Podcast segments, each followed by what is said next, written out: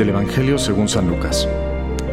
En aquel tiempo, levantando los ojos, Jesús vio a unos ricos que echaban sus donativos en las alcancías del templo.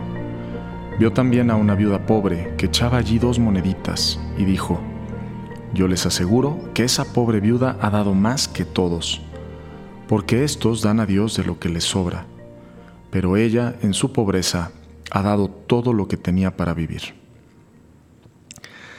Yo no sé ustedes, pero este es uno de los pasajes que más me gustan, que más me conmueven, ¿no? Porque me imagino a Jesús sentado ahí eh, observando a la gente que pasaba en el templo, echando sus, donativos, ¿no? En las alcancías. Y sentado, pues, como, le corresponde, como juez, ¿no? Porque cuando Dios, Jesús, aparece sentado, pues está juzgando, ¿no? Em, como, como le toca, porque es, él, pues es Dios y, le toca a Él juzgar. Y está viendo el corazón, Él está viendo el corazón de las personas y ve cómo probablemente llegan estos hombres ricos que, que echaban grandes cantidades de dinero y en parte quizás como para sentirse bien y calmar sus conciencias, o en parte tal vez para para que los demás los vieran, ¿no? Y, dijeran, no, qué generosidad esta gente, cuánto aporta, cuánto, cuánto bien hace, ¿no? Y de repente llega esta señora viuda, pobrecita, que echa sus dos moneditas, ¿no? Y que parecería que no, pues no vale nada.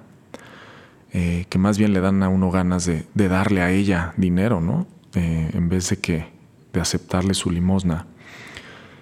Y sin embargo Jesús dice que ella ha dado más que todos los demás, porque ella ha dado todo lo que tenía para vivir y no daba lo que le sobraba.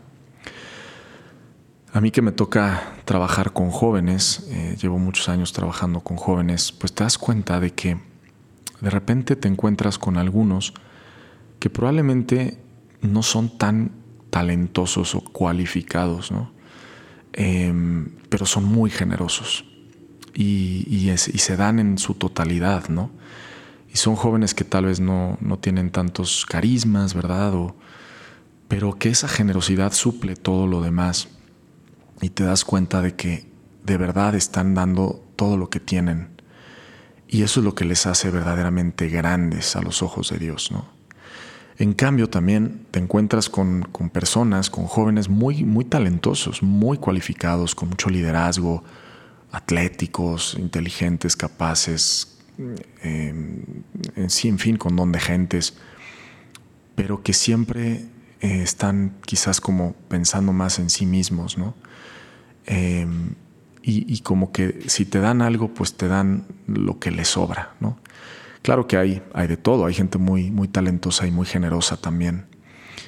Pero siempre me hace pensar en este evangelio, ¿no? O sea, siempre cuando, cuando veo una persona que se entrega en su totalidad con las pocas o muchas cualidades que Dios le ha dado, pienso en esta, en esta viuda y pienso en el consuelo tan grande que debe ser para el corazón de Jesús, así como seguramente esta viuda representó un grandísimo consuelo para Jesús.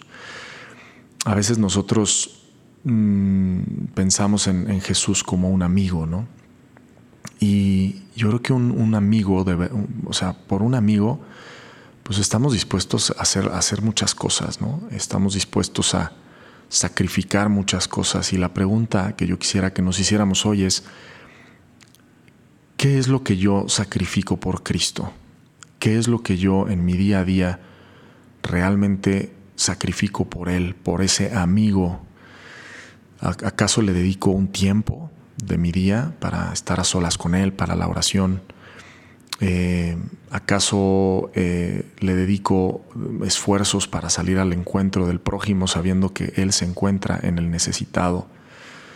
En fin, cada uno pues sabe qué es lo que, qué es lo que da, ¿no? Si da lo que le sobra o da lo que tiene. Yo me acuerdo mucho antes de salir a mis prácticas apostólicas cuando estaba yo en Roma.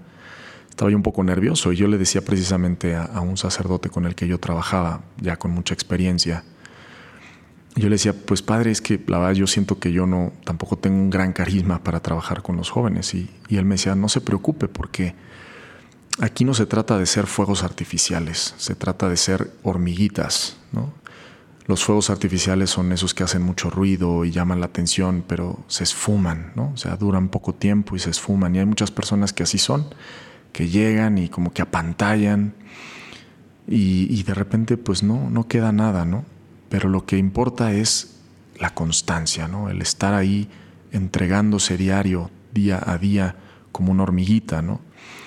y querer mucho a las personas. ¿no? Entonces, pues ese es un consejo que me sirvió mucho hace ya varios años que me dio este, este sabio sacerdote em, y que he aplicado, he tratado de aplicar en mi, en mi ministerio y que realmente uno se da cuenta que, que esa generosidad que uno, cuando uno es generoso, cuando uno realmente busca entregarse con amor, pues Dios bendice y Dios da muchísimos frutos, ¿no?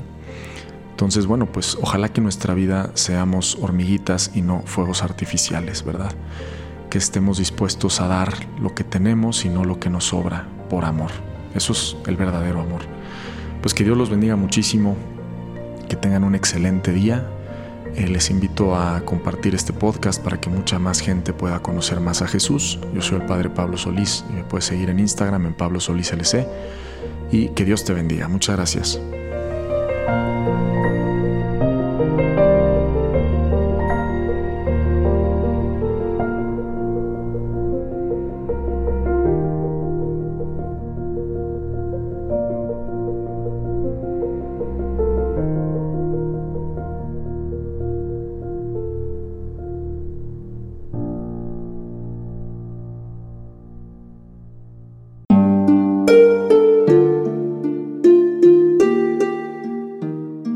Hola, ¿qué tal?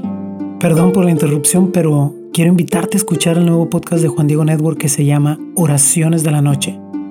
Ahí te voy a acompañar antes de dormir, así que no tienes excusa para no escucharlo. ¿Y qué vamos a hacer? Pues yo te voy a ir guiando para que te relajes, te prepares para dormir y haremos una oración juntos. ¿Qué te parece? ¿Nos vemos pronto entonces? Escúchalo en tu plataforma favorita. Solo sigue el link en los show notes de este episodio. Oraciones de la noche. No lo olvides, ¿eh? Nos vemos pronto.